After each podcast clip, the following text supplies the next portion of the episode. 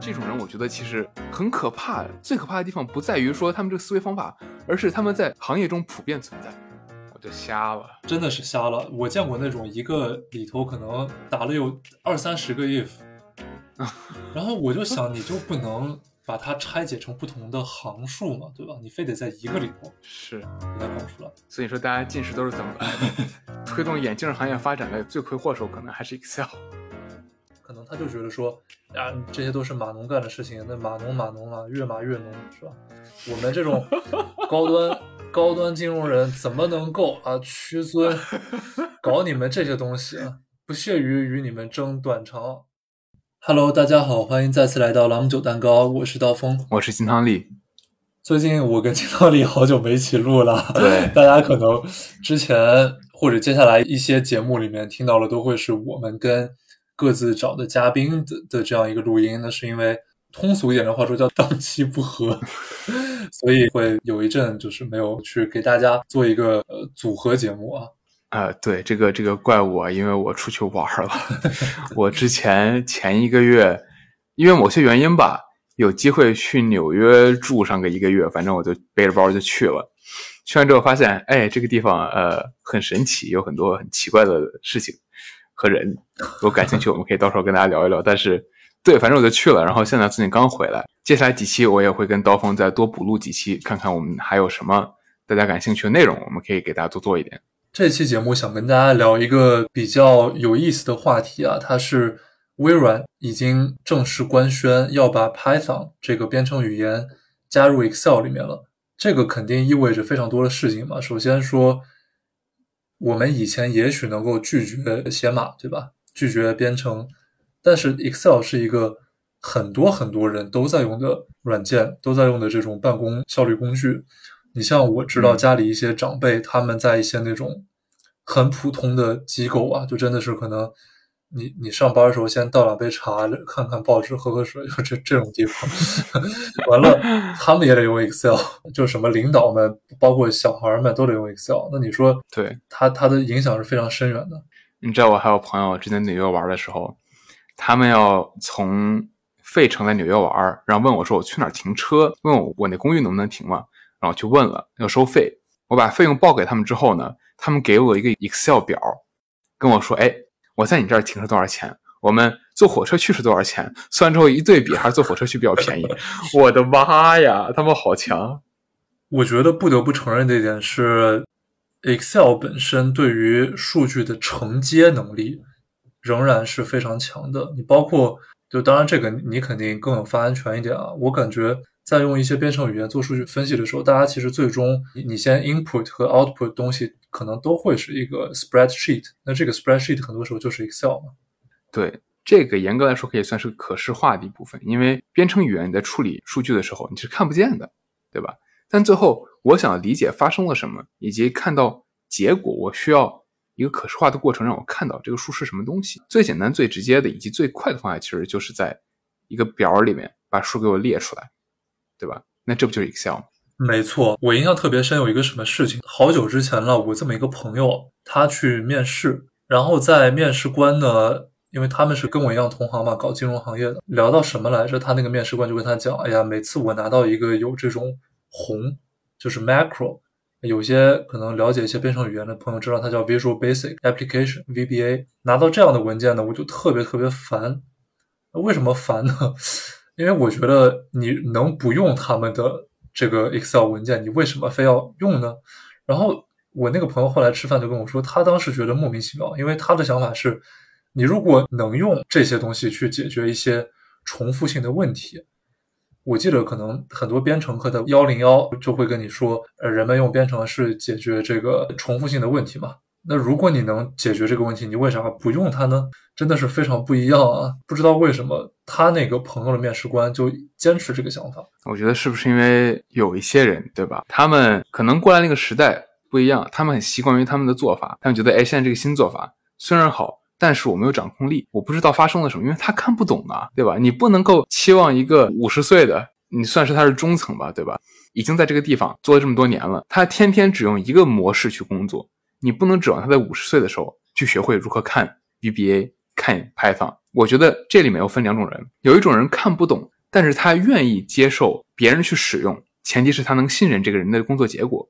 还有一种人，只要自己看不懂，就完全不接受。这种人，我觉得其实很可怕。最可怕的地方不在于说他们这个思维方法，而是他们在行业中普遍存在。真的，我觉得这个事情真的是个非常可怕的事情，就是你不接受就算了，但你还否认它，并且你要否认别人去了解和使用它，这个事情是非常可怕的。那大家可能会想说，是我们今天聊到这个话题，微软要把 Python 放到 Excel 里面，包括现在各种培训也好，什么网课呀也好，哇，天天看到 Python 的课，你知道吗？真的是天天看 Python 课啊。那既然这样了，我们为什么还要去学 Excel 用 Excel？我自己的个人想法是，就像刚才讲的，spreadsheet 这种工具，其实就是 Excel，它这种呈现方式是一个非常强大的概念。那这个概念呢，其实仍然是被很多数据相关的所依托的，所以它不是一个轻易能被替代的。那包括大家在职场里面，在一个公司里面。你可能会了很多先进的工具和程序语言，但是你的上级可能不会这个东西。那你最终你做完是要给人家上级汇报的嘛？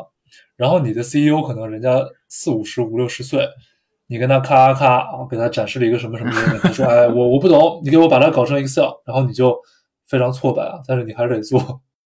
给大家讲讲一个笑话，这是个冷笑话啊。我呢是做数据科学的，然后我们组整个数据组可能有二十多个人。我们经常会跟产品开会。有一天，好像我忘了，好像是讲到了跟计算器有关的一个事儿。产品组老大就开玩笑说：“谁现在还用计算器呢？对吧？”他肯意思就是说：“哎，现在大家都用 Excel 啊，用编程语言啊，把计算都直接自动化了。”我们数据组老大就说：“谁说不是呢？我们的 data scientist，我们的数据科学家，每天用的最多的软件就是计算器。”问题他说的这句话挺对的，你知道吗？我经常可能我跑出来看到一个数，我想复核一遍，最简单就是打开计算器，这个加这个除这个，哎，差不多 OK 啊，不管了。他后面又加一句，他们用的第二个最多的是 Excel。他这话说的呃，确实不是第二多，但是确实挺经常用，天天用，真天天用。你知道吗？我没想到数据分析这个行业里还会用到那么多的 Excel，我还真没想到。因为我觉得从我的视角来看啊。嗯，用的最多的肯定还是编程语言，比如像 SQL 和 Python。我可能要做一些复杂处理，但处理完出来之后呢，我很多时候是不敢一步把数字处理到位的，我也是需要复核的，对吧？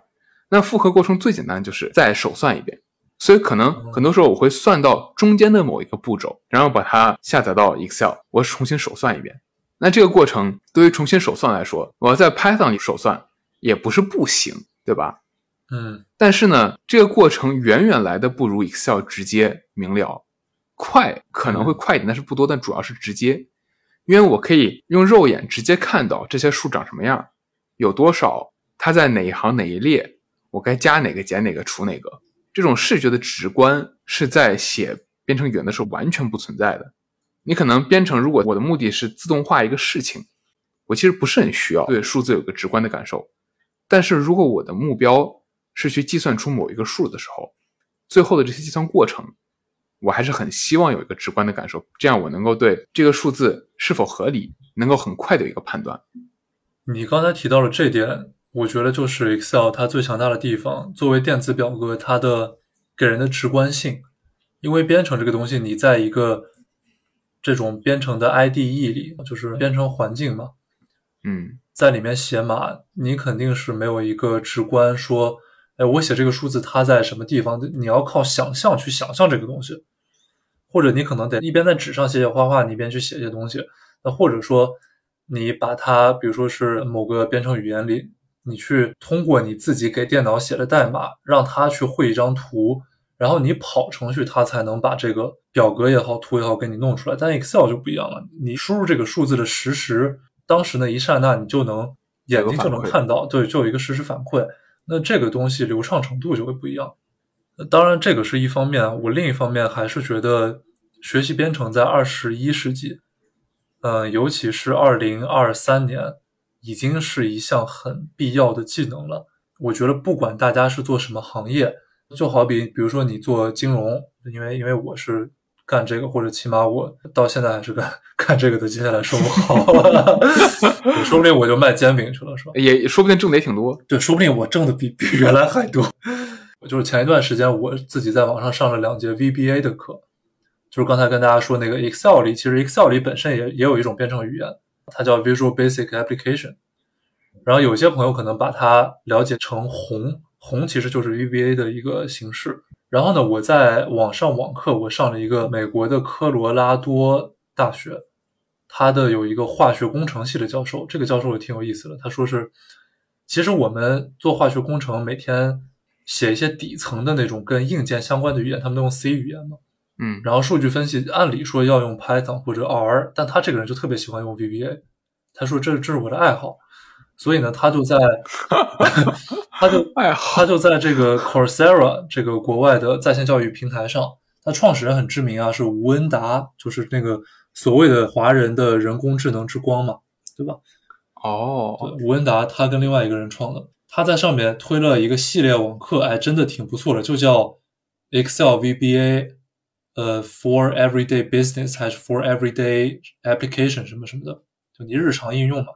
完了呢，我就去上了他两节课，第三节课是个那种呃做项目的课，我就暂时没上。然后上完这两节课呢，我就感觉我我行了，我行了之后呢，对我就去，就有一天在这个公司的时候，我们当天事情不是很多嘛，我做完之后，我发现还有几个小时才下班，我就想了想这个学习学到的东西，我就搞了这么一个小的程序吧。这个代码呢，可能东拼西凑，然后自己也写了一点，反正就就搞出来了，也没有很完美，但凑合能用。这个代码其实就是个格式刷，但格式刷它比这种插件的格式刷还是要进阶一点的。插件只能让你统一一个字体或者统一什么什么颜色，但我这个可以，你你选中什么什么或者条件式的啊，你先扫描一遍这个区域，然后你再我把那个文档就是带着这个。VBA 的文档发给同事，同事一开始其实没注意，直到他们在其中一个工作表里面发现，哎，你这儿怎么有一个那个按钮？button，对，有个按钮，而且还能 有个按钮，我要按一按。对，然后那个那个哥们儿他就按了一下，然后他一看，哎，我这数据直接就刷好了，他就很惊叹嘛。完了以后，他就过来找我聊了几句，我就跟他说，哎，我上了个什么课，然后他觉得挺好的，我就把这个东西发给了上司，老板还挺开心，虽然老板其实也。他也不在乎这个嘛，他觉得 你们管你们怎么做，你能做就行了。然后，但是大家同事们还是挺开心的啊，那这个成就感是有的。你知道你这听起来像什么吗？嗯，像是麦克的里面最喜欢讲那种成功案例故事，说我是如何学会了这个编程，学会了这个 VBA，然后我就加薪升职，同事看我的眼光都变了。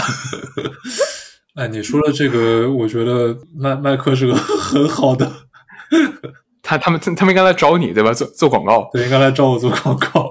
那你说这个课现在可能很火，但说实话，在 Python 接入 Excel 之后，会有什么样的变化，真不好说。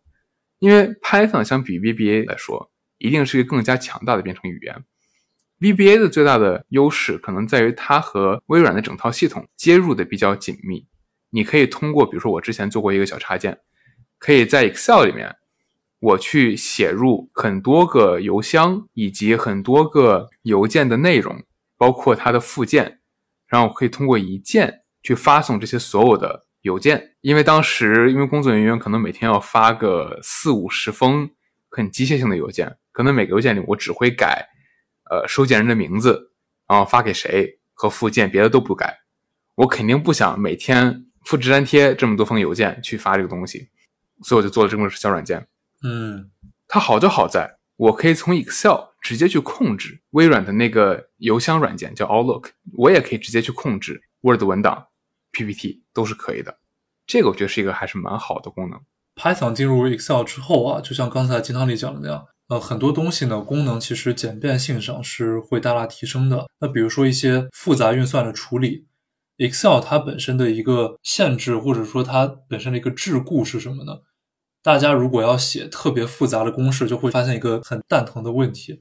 你如果在里面打一堆什么 if if if，就是你你有很多判断条件嘛，你打了一大堆 if，你光把这个公式给拆开扒开，你眼睛要看这个东西，你就已经很头疼了。我就瞎了，真的是瞎了。我见过那种一个里头可能打了有二三十个 if，然后我就想，你就不能把它拆解成不同的行数嘛，对吧？你非得在一个里头是，给它搞出来。所以说大家近视都是怎么来的？推动眼镜行业发展的罪魁祸首可能还是 Excel。完了，还有一个特别让我觉得惊心胆战的地方是，如果那个你在输入公式的时候，你不小心，你可能没有打那个空格啊、回车呀，不是空格，那个括号，你万一点错了什么键，你从那个表格里退出来了，那你刚打了那么一大堆，不就没了吗？哦，都没了，对，都没了呀，太可怕了。有时候我还会遇到一些恐怖情况，就是如果太长，有一些时候我需要把某一些。单元固定在那个位置嘛，对吧？但可能如果写了很多，可能会有其中一个忘记固定它，或者忘记没有固定它，然后把这个公式拖拽到别的地方的时候，可能一开始，比如说横向拖拽，它不会造成任何影响，那数字都是对的。我一看，哎，没事儿。我拿着它纵向拖拽的时候，它出问题了。但是呢，因为我本来也不知道这个数该是什么，我就不知道它出了问题。但这个东西，你对吧？你不知道出问题是最可怕的。如果你这个不知道出问题的数字被传到了下一个地方，又进行了计算，又传到下一个进行了计算，最后你可能根本就不知道问题出在哪儿了。嗯，我感觉，比如说咱们就以 Python 为例啊，它在判断 if 判断这个条件是的时候，就或者说是一种逻逻辑处理上比 Excel 强真的太多了。对，因为像你 Python 里面，我甚至可以去规定，比如说这个数字在是什么情况下你要报错的。这个运行就会直接完成不了，对，然后他给我一个报错，说，哎，这有问题，至少这个会解决很多无意间犯的错误。那像在 Excel 里，比如说我想去产生一个什么数字或者做一个什么判断，那可能在 Python 里我就可以，我只是说一些很基础傻瓜了，毕竟我不是这个专业人员，我就可以写一大堆 if 或者 elif 或者什么什么的，对吧？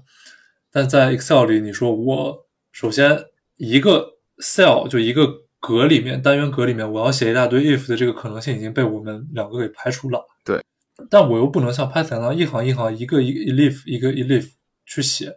那这样的话，可能我本来想在 Excel 里做的一个条件是筛选，它就变得非常的困难。因为 Excel 虽然有一个那个条件高亮或者条件什么什么这个东西，但它是给了你一些既定规则的。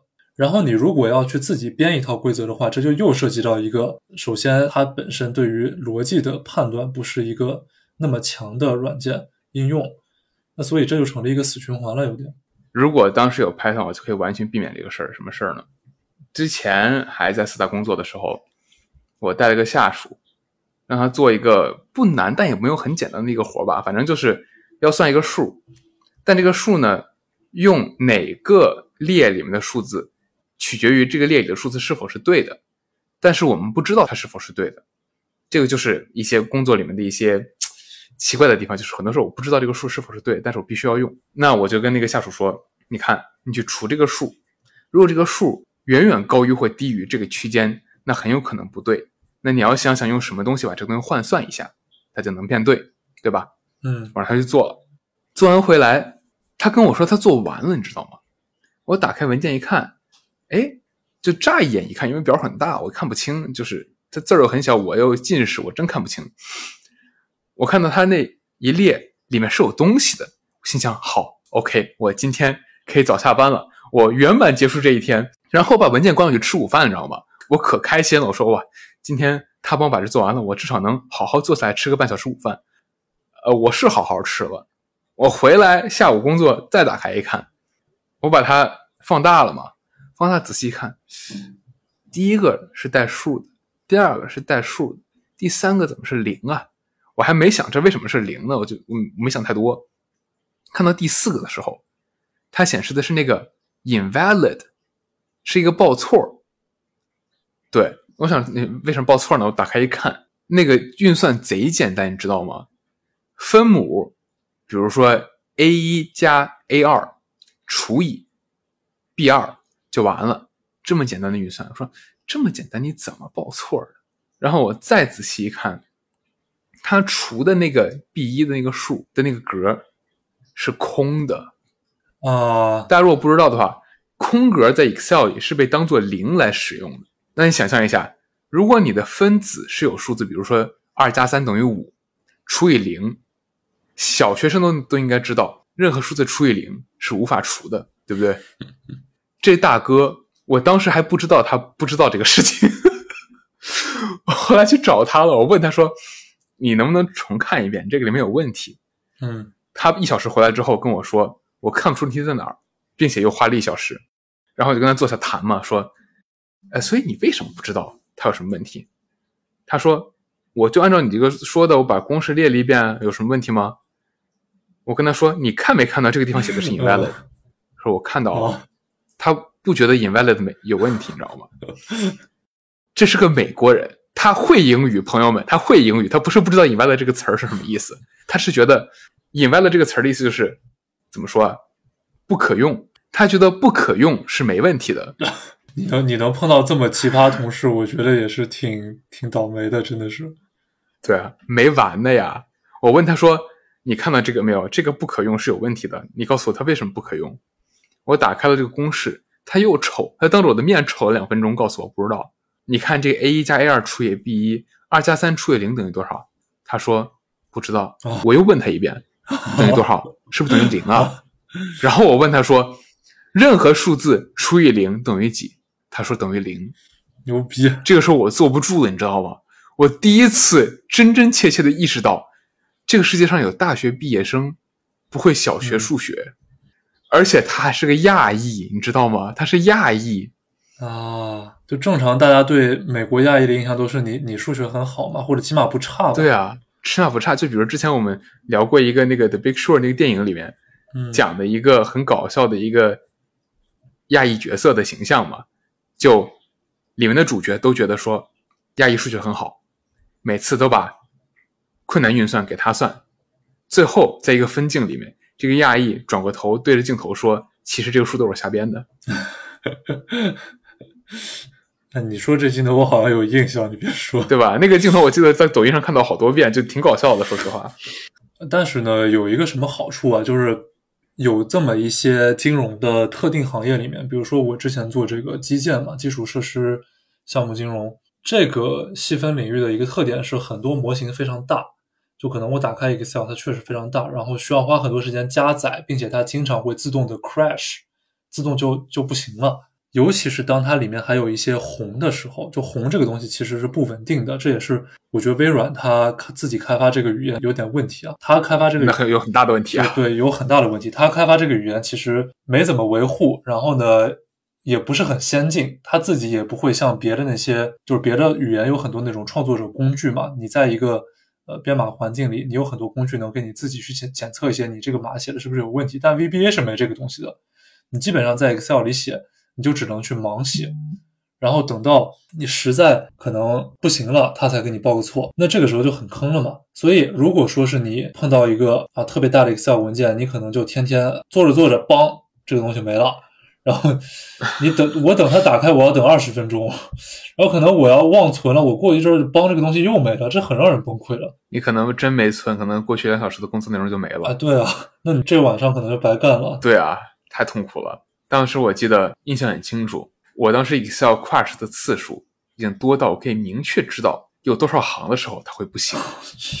我当时电脑大概是五十万行，Excel 就不行了，而且是没有红，没有什么别的，单纯只是数据量达到五十万行的时候，我这个 Excel 就不行了。那怎么办呢？对吧？因为我必须用这五十万行，对吧？那我怎么办？那很就很难办。嗯，你别说，你们这五十万行真的真的是够多的。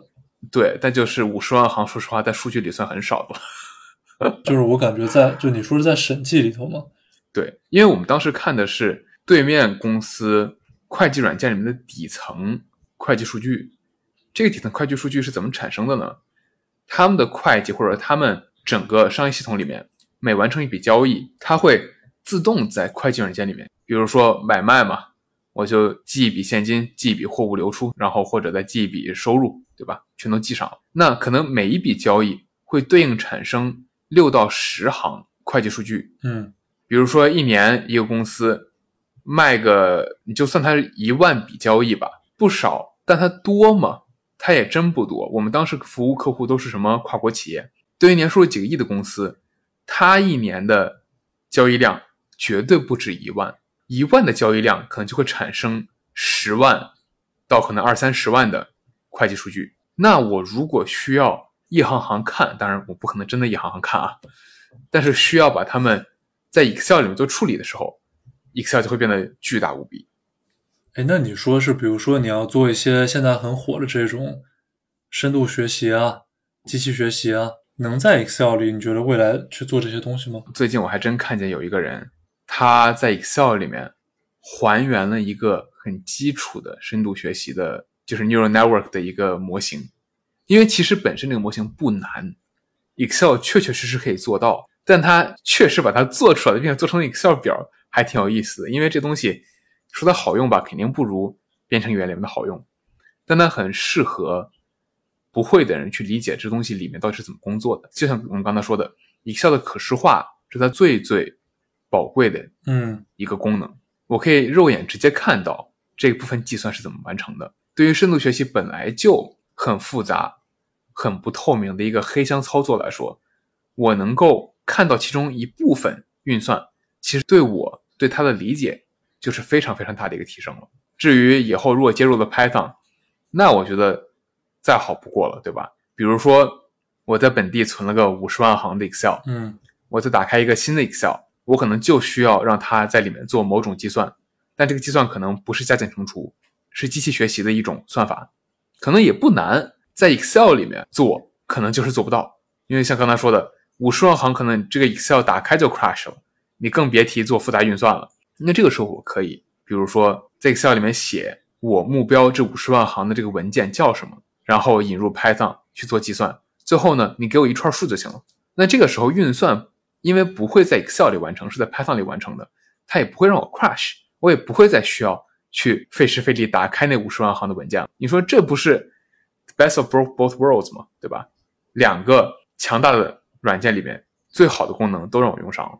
而且 Python 它本身是有一个海量的 API 嘛，就是各种 package。我记得我以前看过那种国外有个论坛叫 Stack Overflow 嘛，就这种学学编程的一个公益论坛吧，算是个。上面就有一个高赞回答说，Python 本身的难点之一就是你得学会如何灵活运用各种海量的 package，各种这种资源包。如果说你能知道什么时候去用哪个包，那可能你的效率会大大的提升。那么，如果说真的能把 Python 接入 Excel 这个办公软件里，那可能大家学习的就不只是说写码本身，更多的也是你怎么把现有的工具运用的更好这件事情。那可能这个时候，你之前说那个面试官就又要挠头了，又要用工具，又又要用别人做的工具，我不要。可怕在一个什么地方呢？如果说所有人都那么想，那说时代还怎么进步呢？对啊，那所以好在大家大多数人不这么想，然后他应该回中国接受一下基础教育。他在的这个行业吧，就还是个投资银行嘛，或者说券商。完了，他是在国内的一个外资的，就据朋友讲啊。哦，那这样的话，在国内你知道，一般外资他都看不起中资嘛，他就觉得自己是最牛逼的那个。他日常工作中有非常多的资料需要读，以及从一些资资料上扒数据和清洗数据。其实金融行业也有很多人在干这些所谓的 dirty work。那么你如果会一些技能和工具，像比如说 SQL，比如说 Python，比如说 Excel，那你是不是能把数据清洗的过程弄得更顺畅一点、更快捷一点？其实对他们自身也是好的，只是不知道为啥，可能他就觉得说。啊，这些都是码农干的事情，那码农码农啊，越码越浓，是吧？我们这种 高端高端金融人怎么能够啊屈尊搞你们这些东西啊？不屑于与你们争短长，实际上被淘汰的是他自己。我觉得这种想法就不对，因为你说 Python 是什么？Python 就是个工具，那 Excel 是什么？它也只是个工具。你工具和工具之间比个高下有什么必要呢？这都是只是为我们人类服务的东西啊。对啊，他。非要用一种不知道是什么心态去跟一个工具杠，你说你说这是何苦呢？他说呢，觉得自己也是个工具，他以前当工具人当惯了，现在出头了，我不再是工具人了，我要用工具。说到这里，其实我想到一个点啊，就是今天是微软把 Python 这个编程语言引到 Excel 里，那是不是在未来的某一天，我们也会看到别的一些工具慢慢的？去跟编程完成一个接轨，就是让大家从纯粹的办公效率工具，这个微软已经可以说是垄断了很久很久很久的一个市场上面，呃，慢慢的去转到大家要学习很多，同时呢要去不断的自我提升和进步。那这个时候可能问题就不仅仅是说啊，ChatGPT 它会取代多少人了。就即使你不被取代，但是仍然有很多新的知识、新的技术需要学习，新的技能需要培养。大家需要有这种不断提升的意识。活到老学到老，可能不仅仅是就一句空话，或者说一个呃鸡汤文、成功学、励志学的话，是需要我们每天放在生活中去实践的事情。这个真的是，你就刚说的这个，我想起前两天跟一个朋友聊天儿，这个人很有意思。之前在谷歌当程序员，后来觉得日子太闲了，对吧？大家我不知道有没有看到过小红书上发什么硅谷程序员每天只工作三个小时。呃，一定程度上是真的啊。我那个朋友每周五只去半天，去的原因还只是为了去食堂吃饭，吃完饭去打篮球了。然后他因为觉得太闲了，就去读了个研。读研的过程中呢，他暑假实习去了一家初创企业。初创到什么程度呢？他是那公司第三号员工。他们公司是做什么的呢？他们公司是想要通过利用 AI，利用现在的大语言模型去改进 Excel 的一些功能。嗯。这其实就是刚才我们说的，Excel 不仅可以接入 Python，还可以接入很多别的东西。今天可能是大语言模型，明天可能就是别的技术了。没错，它的这个接入呢，一定程度上，如果真的能够完成的话，会对工作流程有一个极大的改变和提升的一件事情吧。他们公司想做的是什么事儿呢？说起来也很简单，就是通过在 Excel 里面写 Excel 公式，来完成对大语言模型的一个提问。那这个时候，用 Excel 的人经常会干什么事儿呢？你要处理一些数据，你是不是首先得收集数据？没错。有些时候呢，数据是别人给你的，但有些时候呢，你是需要出去自己找数据。比如说，我做咨询，当然了，我不做咨询。做咨询的朋友们，如果听到这段话，呃，请不要打我啊。我只是举个简单的例子，你可能会需要测算一个市场的大小。在我做计算之前，我首先得有一些可以用来比较的。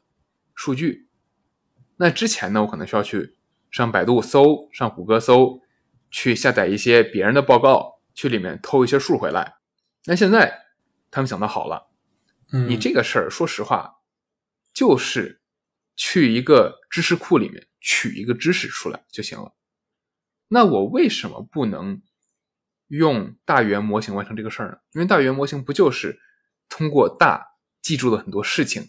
然后通过复杂的神经网络去学会了推理逻辑，并且可以通过语言的方式帮你从知识库里面取出一些知识，然后通过推理的方式给你回答问题。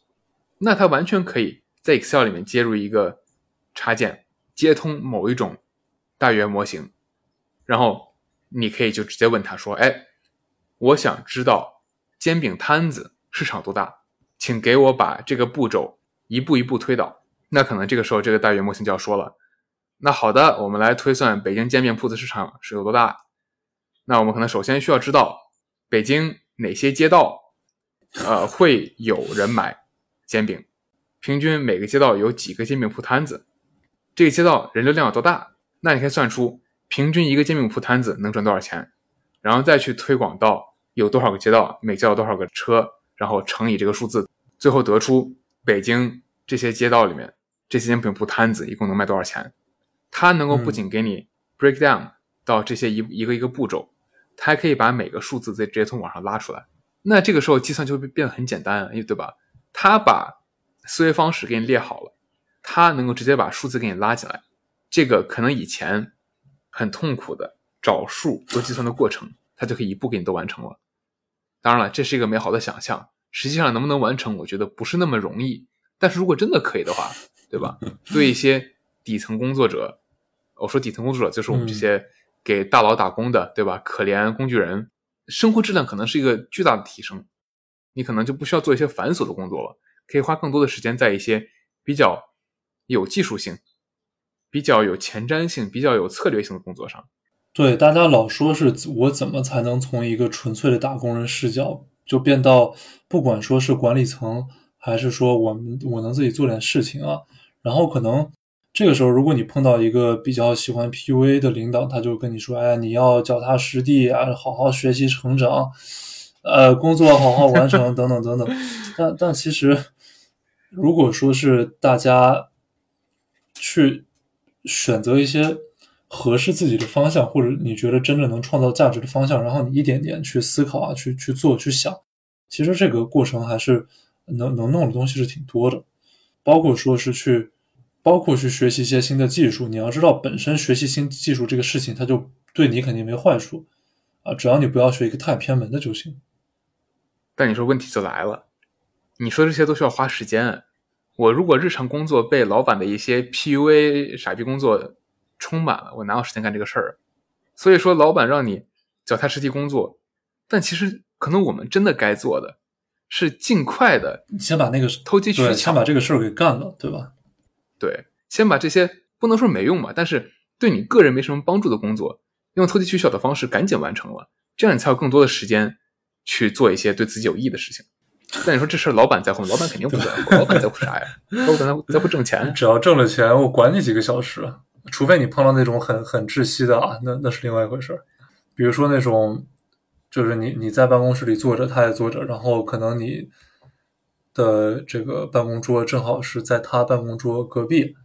或者这个好形象，对，或者他就能看到你的屏幕这种东西，哇，然后坐你后面是吧？对，他坐你后面，然后过了一会儿，可能你你做完了，然后你再看一些别的东西，他就是过来说，哎，小李，对吧？小李，你这在干嘛？然后你就，你可能一开始还不知道他是个什么老板，你就兴冲冲的说，哎，我在学习一个什么东西，然后他啊，就似笑非笑的说呀，这个懂得在工作中学习啊，非常棒，对吧？非常棒，我觉得。你的这个出发点非常好啊，想要更好的完成工作，那你那个什么什么做的怎么样了？这时候你已经感觉到有点不对劲了，他就你就把那个工作成果拿出来，他说：“哎，工作完成的非常好啊，呃，但其实我们还有一些别的东西可以做，那你要不先把那个什么也给做了吧？”对，这就哎呀，这个听着好致命啊！那那你知道这个让我想起来，嗯，之前看日剧的时候，应该是半泽直树吧，那个片真的真真的挺好看的，非常推荐。就讲到说，当时男主在业务部里面，然后给的镜头就是一个很大的房间，他坐在房间的一头，所有人都背朝他排排坐，然后前面就是很长一排，这样因为他坐在最后面，他他可以看到所有人的屏幕，想象一下那个画面，嗯，就这个我觉得非常的日本，但是就如果真的看到了，真的会觉得哇。光是这个布置就已经无比的压抑了。大家碰到这种老板，我们建议是直接润啊，就不不要 不要犹豫，太可怕了。对，世界上总有别的工作可以给你做的。是，哎，你知道之前不是以前工作室的那种格子间不是很多吗？现在是不是少很多了，对吧？嗯。提倡什么？哦。呃，开放式工作环境。对对对，开放式办公。但开放式办公的最大问题就是谁都能看见你在干嘛。哎，我巨我巨烦这个，巨真的巨烦这个。而且，你知道我之前在国内看到很多开放式办公的办公室，他们就是一个很长的桌子，放一把椅子，你就是办公桌了。嗯，但我不知道你怎么觉得，我觉得这个给我感受很不好，因为就完全没有私人空间，因为本来就挤。你又没有了格挡，没有视线的格挡，这个时候你就会感觉，你不像是一个白领打工人，像是在工地上或者说在工厂里面流水线的工人，真的就没有一种不能说它不是高大上，它真的只是一种我的工作是我的，然后这是我的一个地盘儿，我可以按照我想的方法去工作，都开放了，地儿大家都可以用。你也不能够给自己一个舒服的工作环境，想走非常想走。我觉得他们现在互联网大厂这种办公的方式就是完全的开放啊，因为国外好像是从国外还是国内先兴起的，它等于是在剥夺人的独立自主权，也是在剥夺人的一些隐私。因为当你没有隐私，你没有一些独立自主权去分配你的时间，就意味着你的时间只能完完全全奉献给你在的大厂或者你在的中厂、小厂。那当你的时间都要完完全全的被别人支配，这个时候，首先你难受是肯定难受的。那其次，实际利益上面，等于说你的时间上是不能有一点点自己去做一些学习拓展，这个时候是很致命的，对于长期发展来讲。那就好比你平时每天用 Excel，然后你说，哎，我应该学学 Python，但是你可能每天加班到这个十一点，我随便说啊。你如果碰上个还不错的老板，他可能就说，哎，那你去你也学学呗，对吧？你要没事干，你就自己学习，我也不管你。但你如果碰上一个很差劲的，他就老看你在干嘛，哇，然然后呢，他也不直接说你什么，但他就说，哎呀，你看我还在做一个东西啊，哎，这个内容还挺多的，对吧？你要回来帮帮我吧，小李。对，你说，哎，你有空吗？哎，我看你这不是在看别的东西吗？你你也没在工作呀，就是你在学习以后可能对你的工作有巨大帮助的知识和技能。但是吧，你现在这个确实不不完全算工作，所以他他这样说，你又很难反驳他。但是呢，你要是跟他去干那个没啥价值的东西，又很烦。这个这，我觉得是个很难两难的境地。所以我觉得最后会导致这个问题的，肯定不是开放式办公环境导致的，环境只是给了可能某一些管理者一些，进而剥夺人。权利的机会嘛，对吧？你可能之前是格子间，你看不到，他没机会去在远处就看见，跑过来说你，因为他格子间，你至少他得走过来，使劲看一眼，才能发现你在干嘛。走过来过程可能你就发现了，所以就也不会。但你真要说是不会这么干的老板，他看不看得见，他都不会这么干。不能说是因为我看到了，所以我就这么干。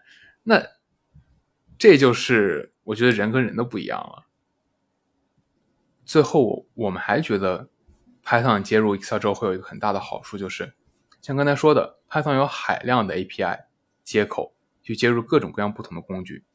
像前两天没事闲的，我是看了一个搞笑视频，跟学习真的我保证完全没关系。但它里面讲到了一个 GitHub 上面的一个小插件是什么呢？它可以利用十分钟的语音音频。来训练任何人的一个变声器哦，比如说我拿刀锋十分钟的音频都不需要十分钟，就下载一个我们节目，绝对都不止十分钟，对吧？拿它去训练，打开这个插件之后呢，我说话就是刀锋的声音。我这个工具比以前的变声器不一样在哪儿？因为其实每个人说话都是有自己的口癖的，说话方法，嗯，抑扬顿挫，这个每个人是不一样的。通过变声调其实是完全改变不了这些的，它那个插件是一个深度学习的模型，它可以识别你说什么话，然后完全把你这句话转变为另外一个人的口吻和语气以及声调。当时那搞笑视频呢是把一个呃给一个男生用了一个虚拟主播女生的变声器，然后让她去跟好伙伴们打游戏，对吧？就是一个搞怪视频。但同理，像。这样的可能有小用，但有些可能也有大用，有些完全没用的插件。当 Python 接入 Excel 之后，Excel 都可以用。不是说在 Excel 里面做变声啊，但是它可能会有各种各样的小工具。很多时候是我觉得是我完全想不到的使用场景，它可能都有。那这个时候就好像 Excel 你突然多出了一个应用商店，你想要什么，想实现什么功能。我可能不知道有什么东西可以用，这个时候，嗯，你去应用商店里面一搜，你就会看到，哎，有这个好用的，我下来试一试；这个好用，我下来试一试。毕竟是开源不要钱，对吧？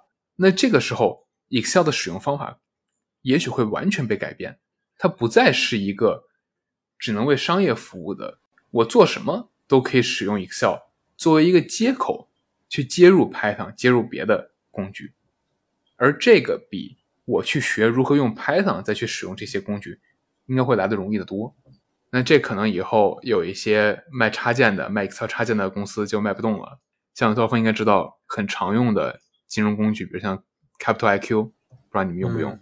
当然，网站上面的信息也很全，但很多金融人士用的就是他们的 Excel 插件，可以用一些很简短的公式，可以直接从网上拉取一些数，就不用自己上网搜了。开源我觉得也是可以完成这个事情的。那他们的软件咋卖呢？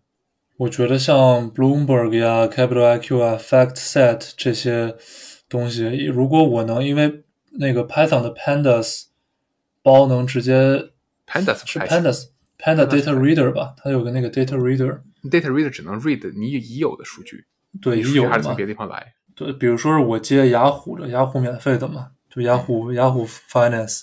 那其实我是不用 Capital IQ Bloomberg，而且像像之前我用那个彭博，我得自己学它的公式，就这个学公式本身又是个壁垒，那我还不如学一个更更这种普适性的东西去。聊了很多科技对于我，比如说是金融这个行业的影响啊，当然金融只是一个开端，或者说是其中一一一个点。这个东西它是一个千人千面的，对于每个行业会有每个行业的影响，但不可否认的是，科技这股席卷各个行业的力量，它会一直发展下去，而且它对于各个行业的影响也会越来越让人们感受到，越来越切肤，不能说是痛，但是一定是戳在你皮肤上，让你感受到的。那也许有一些朋友已经学过了一些新技术，那这个时候你在原有的这个非科技行业里，比如说是金融，你就会如鱼得水，可能说哎深受这个领导赏识，或者说你自己去搞了个什么事情，都是有可能的。那最次最次，你完成工作时间能快一点吧？那对于另外一些还没有接触新技术的朋友来说，可能你需要敲响警钟了，你需要去主动的去学习一些新的知识，不管是说呃为了纯粹为了进步，还是说你觉得有一定的危机感，我们都是强烈推荐的。我们非常推荐啊！但是对于刚才我们提到那位在外资的领导，那可能他需要敲的不是警钟，他需要有人拿个锤子在在他头上敲一下。节目的最后呢，希望大家继续支持我们的节目。最近我们节目在喜马拉雅平台已经连续三周都登上了他们商业财经播客、金融投资这个领域的播客榜单前五十，并且入选了播客精选。那么特别谢谢支持我们的听众，也希望大家继续支持我们，多多的留言、点赞、订阅、订阅再订阅。那今天的节目就到这里了，我是刀锋。我是金汤力。我们下期再见，拜拜。